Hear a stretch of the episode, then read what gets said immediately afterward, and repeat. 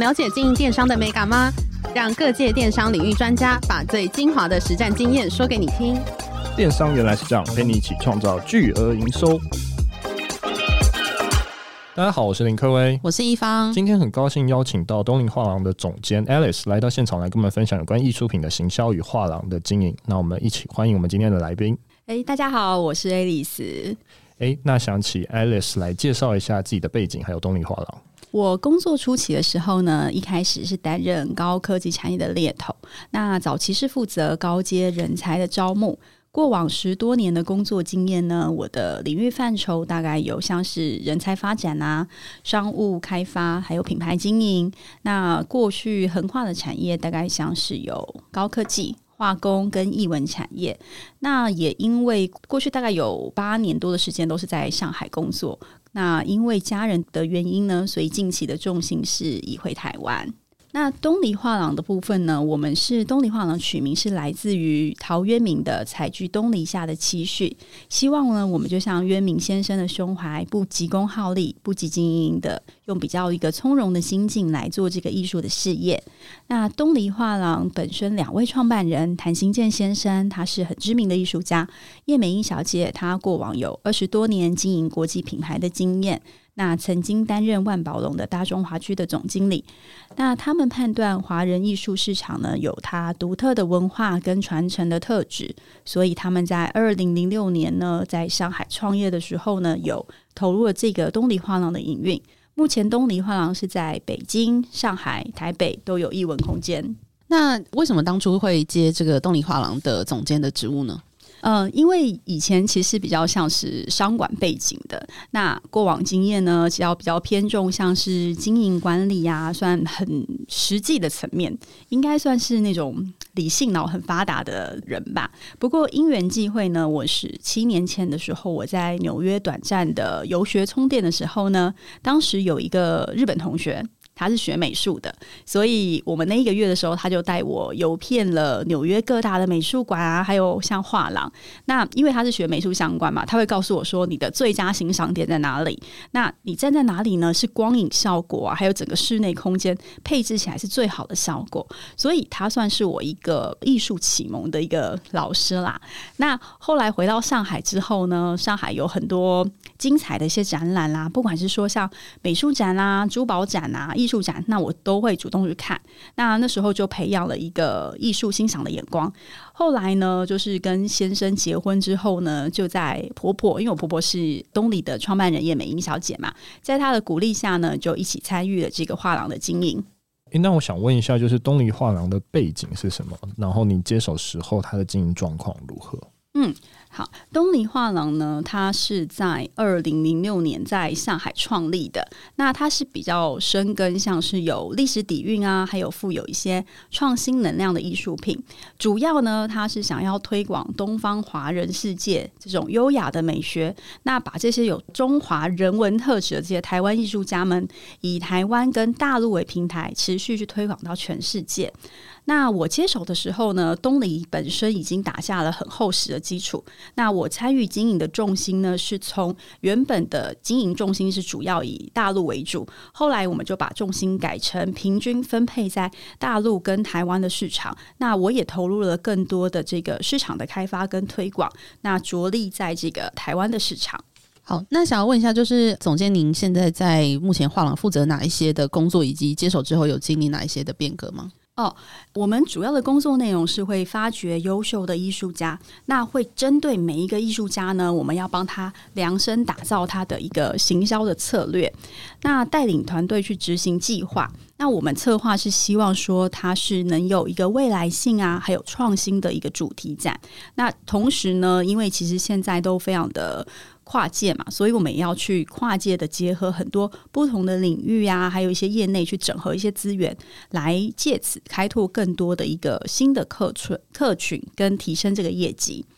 呃，如果是变革的部分，应该是说有做新的尝试，大概有这几块啦。第一块是说，我们会跟像台大 EMBA 啊，还有台复会去举办一些呃比较多的一些另类的活动。还有第二个是说，我们有开拓这个年轻的客群，因为其实呢，艺术的这个收藏来讲，我们也很怕遇到这种世代的断层，因为有一些收藏者，他如果年龄渐长，那他会担心说，可能他的子女不愿意就是承接他的艺术品等等，是否能够妥善的保管，还有就是经营他的艺术品，所以他会变得他越来越，他收藏的数量会日渐递减，所以说开拓一个年轻客群对我们来讲是很重要的。还有，我们也做了一些多样的一个新媒体，还有社群媒体的曝光。不管是说是针对像台湾啊，还有大陆的市场，那我们也做了一个创新的一些短影片来介绍这个艺术家跟作品。那因为其实以往很多的艺术品，它是可能一些平面的创作，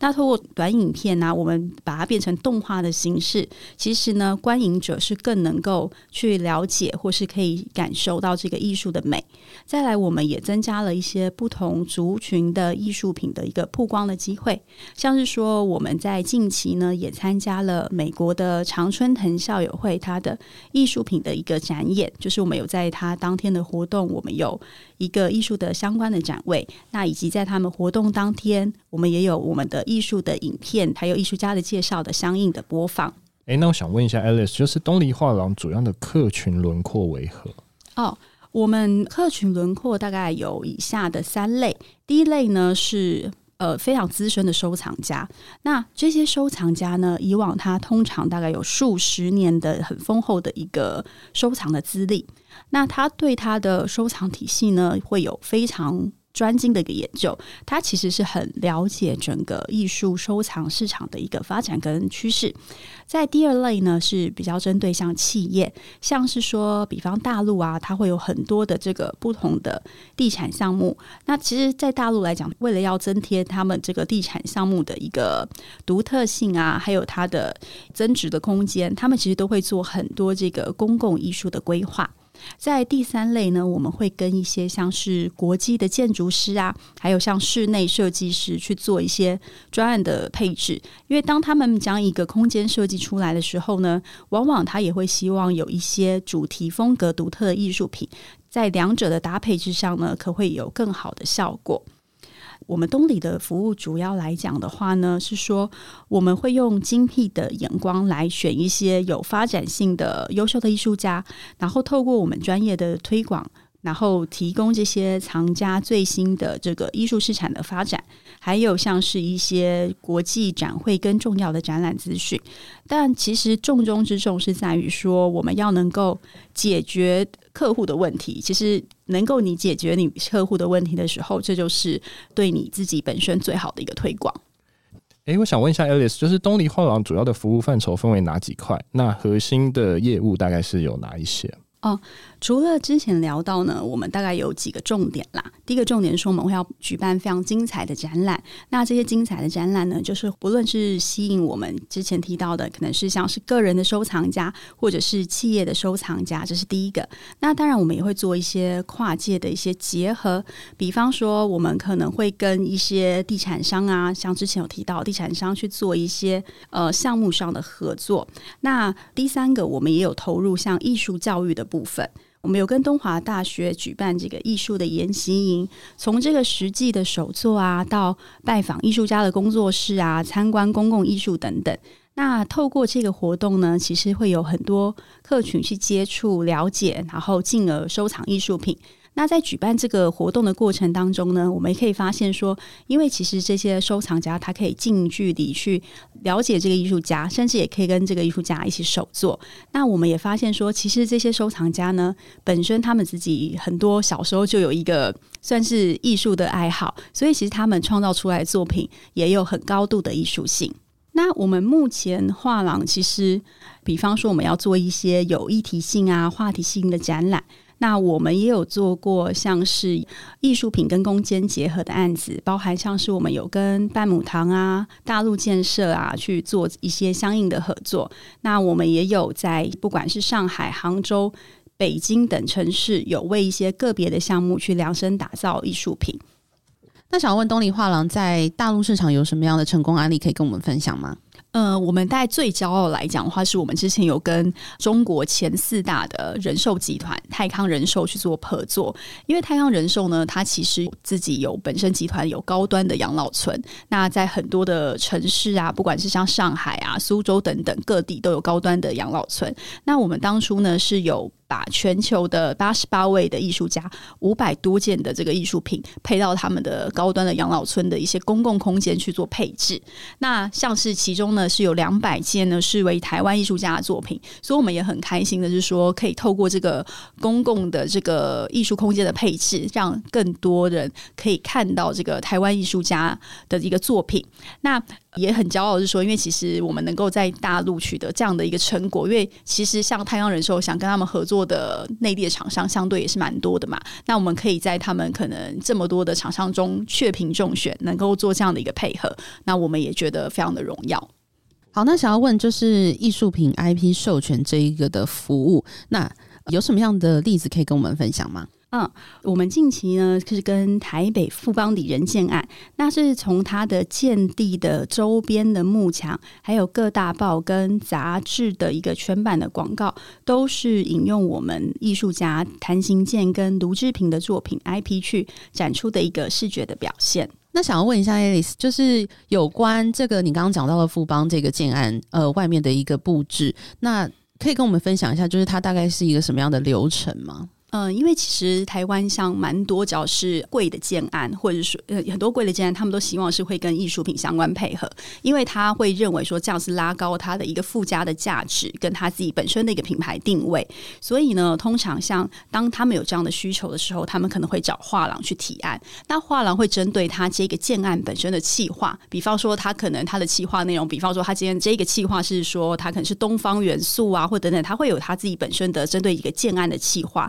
那针对他们的计划，我们画廊就会给他，我觉得我们相应比较合适的艺术家跟作品集，提供他们参考。那通常他们这样的一个可能建商，他们自己本身也会有他们自己的艺术部门，或者是他们自己艺术的专家，他会针对我们的提案去挑出合适的作品。那挑出合适的作品，他们也会依据他们的案件的状况，是说哦，比方说这一个艺术品，它是放在它的外墙，还是说是放在他们对外的一些文宣品，他们会去做他们自己合理的配置跟挑选，这样子。诶，那我想问一下 Alice，因为画廊里面每一段时间就会有不同的展出嘛，也会推出不同的艺术家或者是艺术家的作品。那这样的合作方式大概是怎么样？嗯，其实对画廊来讲，最重要的事情就是说，一个精彩、好看跟炫的一个展览，就是一个不断吸引客户莅临的关键。那通常我们在跟这个艺术家讨论的时候呢，是说我们东篱会提供这个一个构想。那会跟这个艺术家一起去构思展览的主题跟内容，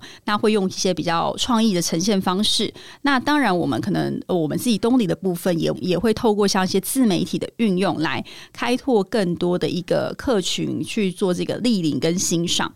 那当然呢，就是艺术家跟画廊的合作方式其实有蛮多种的。有些画廊是采独家代理制，就是说可能这个艺术家呢就只跟这间画廊配合，但是因为你要采这个独家代理。智，所以某种程度上，你要去保障这个艺术家他的一个生活基本的水平。所以呢，有些画廊他可能会去，不管是付艺术家工资啊，或者说已经跟他谈好定期要买断他多少的艺术品。那另外一种方式是说，他这个画廊他并不是说采用独家代理的方法，他是说他有跟这个艺术家有这个代理的关系，就是说他会代理经营这个艺术家。那这是也是一种方式。那代理的方式呢，是有不管你是用买断，就直接买下他的作品，或者是有些是用寄卖的方式，就是说我们可能签订在一定的时间，就是这个艺术家他把作品放在可能假设在你画廊里面放六个月，那一段时间我们会结算说这个销售的成果，去做我们里面当初谈好的一个利润分成的部分。那想问就是东林画廊除了在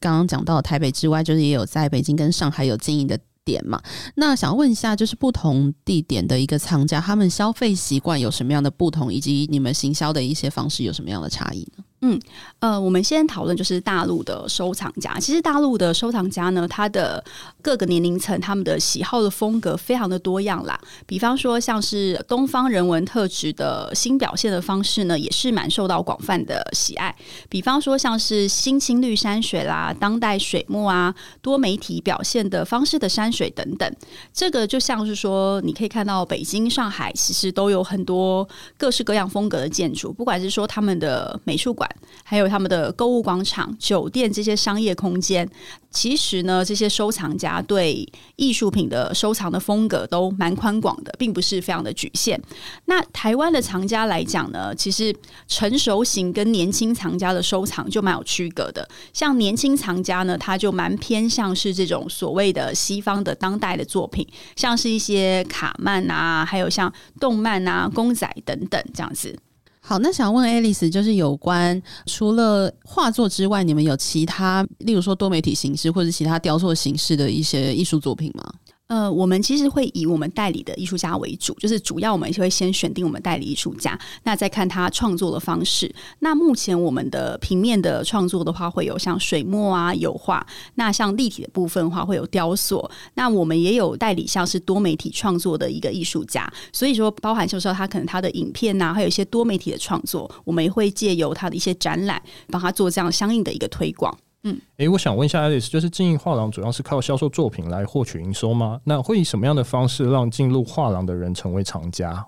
呃，经营画廊呢，其实最主要确实是靠这个销售作品来获取营收。那销售艺术品呢，是一个呃有效推广艺术家，让艺术家可以持续发展的一个主要的方式。那当然呢，我们东黎也有很努力的去推广这些像 IP 授权啊，还有公共艺术的配置，因为这其实也是可以让艺术家一个发展的策略。那其实从零到一是最难的。我们一直用以这种各类型的媒体去宣传，吸引更多的人。那包含像是有些人他他其实根本就不曾收藏过艺术品的，那这些人呢，来画廊看展览，因为他必须要先接触艺术，才能够了解艺术，进而喜欢艺术，那才有可能会在众多类别的这个收藏品呢，去购置自己喜欢的艺术品。那其实收藏呢是一个很深的学问，过去的成功呢也没有办法复制，也不代表未来继续可以获胜。那要随时去掌握这个艺术品的脉动啊、变化，看看这个艺术家本身的发展是不是有受到瓶颈。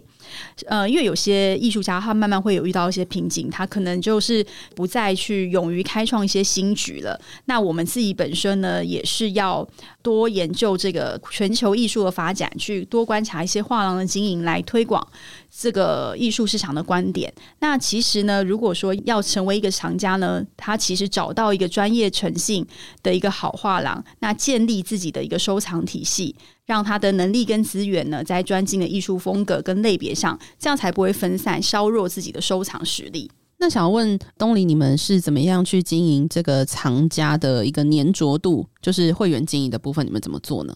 呃，其实这些收藏家呢，因为他们本身呢自己都很有自己的收藏脉络，也对艺术史非常的了解，所以第一点呢，就是画廊本身的一个专业非常的重要。那还有就是说，你要如何去满足你顾客的需求？其实呢，最好经营藏家跟这个会员经营的方式，就是说你能够解决你顾客的问题，然后让顾客的满意度很高，他其实就很容易会一直跟你持久的保持一个良好的关系。那比方说，我们东黎其实之前也有对我们藏家做一些算是一些加值服务啦。比方说，因为这些藏家呢，基本上他会有时候定期他会想要更换自己艺术品的配置，他可能是他手边有些艺术品，他想要换得更好的艺术品，或者说他想要换其他的艺术品，那他可能就会请我们帮他去做这个，他想要转让他的艺术品嘛。那有些其实藏家他会想要透过拍卖行去卖他的艺术品，但因为他过往并没有跟拍卖行打交道的经验，所以这方面比较陌生。那我们也可以去做它跟拍卖行之间的桥梁。比方说，你要选择哪一个拍卖行去买你的艺术品，还有呢，就是说。这个你可能要透过跟拍卖行之间的一些人脉关系，或者甚至说你可能资料的一些表述的方式，让这个拍卖行呢相对是比较愿意乘坐这个业务的。那这也会是说我们呃画廊提供的一个价值服务。诶，那我想问一下 Alex，就是画廊参加艺博会是否是必要的呢？那能为画廊带来什么样的优势？呃，是蛮有必要的，因为其实艺博会是一个很好的机会去接触喜爱这个艺术的客群。那目前呢，如何呈现艺术品是一个很大的挑战，因为全球的艺博会呢，现在都在这个展演上啊，去思考说要怎么样更创新，然后更做出更吸引人的展览。那其实现在呢，这个也是一个目前尚未打开国际收藏市场上台湾艺术界难度很大的地方。因为其实台湾相应来讲的话，可能资源比较有限，所以呢，这个台湾的艺术家其实很好，但是呢，并没有说积累这么多资源能够。进入这个国际的市场，那其实可能这个资源的问题，这也是目前像台湾的这个艺术啊、文化创意产业共同的一些困境。诶，那我想问一下 Alice，就是画廊有跟最近比较夯的 NFT 有些结合吗？呃，其实 NFT 呃，当初一开始市场有这个讨论的时候呢，就确实有蛮多一些 NFT 的厂商来，不管是来询问画廊，就是做一些上架呀，或者是说做一些异业的合作等等。那因为我们代理的艺术家本身年龄层比较高，所以他可能对于这样的一个比较新的发展，他一开始他是可能持一个比较观望的态度。那所以说，因为尤其是比较资深的艺术家，他已经有他自己的收藏群体，所以他非常。担心他有任何，因为其实像区块链世界是会留下记录的嘛，他反而很担心说我在实体世界卖得很好，但在虚拟世界我反而留下了一个不好的记录。那所以说，我们其实我们画廊的，因为年龄层比较高的艺术家反而会比较迟疑这样的方式，但我们画廊确实也做了一个跨界的结合，就是说我们一直想要做的一件事情是说，艺术相对来讲是一个比较小众的市场，我们会希望说这个艺术呢能够普及大众，只要。越来越多人了解，或者是你有话题等等，越来越多人关注你，才有机会去做这个推广。所以，我们那时候是有跟一间台北的五星饭店，就做一个 NFT 的合作案。那我也找了外部的策展人，那以策展的名义是说看不见的才真正重要。那我们就联合发行了一个 NFT。那想问，就是画廊有做什么样的数位转型吗？例如说，在线上可以看展或等等的。呃，其实数位转型之前，在疫情期间，像是艺博会的时候呢，有几间画廊是有确实是有参加这个线上展展厅的这样的一个合作方式。那我们目前呢，暂时是还没有做这样的方式，因为其实艺术品呢，因为它本身它的价位比较高，所以。它也是一个蛮有温度的，你可能要实地看，然后可以感受到它的纹理啊等等。那线上的话呢，可能你的感受度确实是不如现场这样。那但确实呢，因为我们也现在因为也有一些确实开始有些外国的客人等等，所以我们确实有在可能研拟，像跟一些外包的科技公司在讨论说，我们是不是也可以做一个短期的线上个展，或者是一些多媒体的新锐的艺术家是否也可以采用线上展厅的方式？目前确实。有跟一些科技公司在做这样的讨论。诶，那我想问一下 Alice，就是因为听众朋友可能对画廊或者对艺术这一块比较陌生，你有什么样的建议给听众朋友？就是如果他想要进一步可能对艺术或对画廊有一些认知，嗯，其实呢，我是认为说，在这个你要进入艺术品市场，因为艺术市场其实呢是要做蛮多大量的功课，所以我的建议是说，第一点，先训练你的眼光。那训练眼光，你可以从你多去看。不管是像是博物馆呐、啊，或者是说你可以看像是多去画廊，先从观看作品开始。那观看作品开始之后呢，比方说你可能有特别喜欢哪个艺术家的作品，那你可能就可以去看他过去的一些创作的资料等等。就是第一点是不要贸然出手去购置艺术品，就是你在买一个商品之前，你肯定要对它做一些功课嘛。所以说，你可能一开始从培养自身眼光开始。那第二点是说，你也可以多跟几个你觉得比较专业的。画廊往来，那他们可能会告诉你说，呃，建议你去做怎么样的一个初步的一个收藏的一个脉络。那这个艺术家呢，他有哪些的特质，或者是说他有哪些潜力是很值得就是被收藏的？那可能也可以多跟这些画廊就是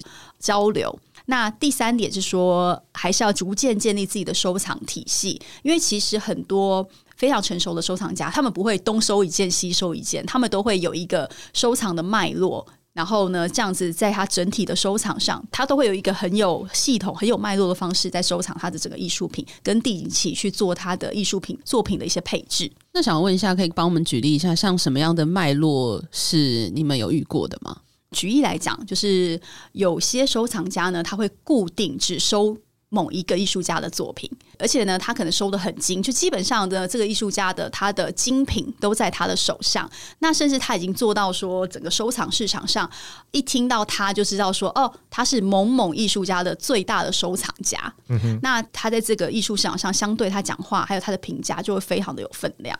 那有没有就是，例如说他喜欢某一个风格，然后每一个收藏家都有做这样的风格，或者是这这样的物件，他也会去收藏，有这种吗？应该是说，就是他们的脉络有一些是他会特定收一些大家的作品，就是第一类的时候，说他会主力收可能三五个艺术家非常知名艺术家的作品，这是一种脉络。那另外一种脉络是他可能会收一种特殊的风格，比方说他非常喜欢的呃这个中国的新的青绿山水，所以他就会以这个风格去找。可能相对他觉得表现得很好的艺术家去做收藏，所以简单来讲，有些是按艺术家收藏，那有些呢，他是按他的一个这个风格去做收藏。好，那最后想要问，如果听众朋友想要了解东篱的话，可以到哪边找到你们呢？Google 东篱画廊就可以找到我们啦。那其实像我们在 FB 啊、IG 啊等等都有经营，所以说也欢迎说听众有时候可以来 message 我们啊，或是来赖我们，然后也很。欢迎大家来跟我们分享，就是您对东篱的观点。好哦，嗯，今天非常高兴邀请到东尼画廊的总监 Alice 来到现场，来跟我们分享画廊的行销以及经营的经验。我们今天的内容就到这边，谢谢大家，谢谢，谢谢，拜拜，谢谢，拜拜，拜拜。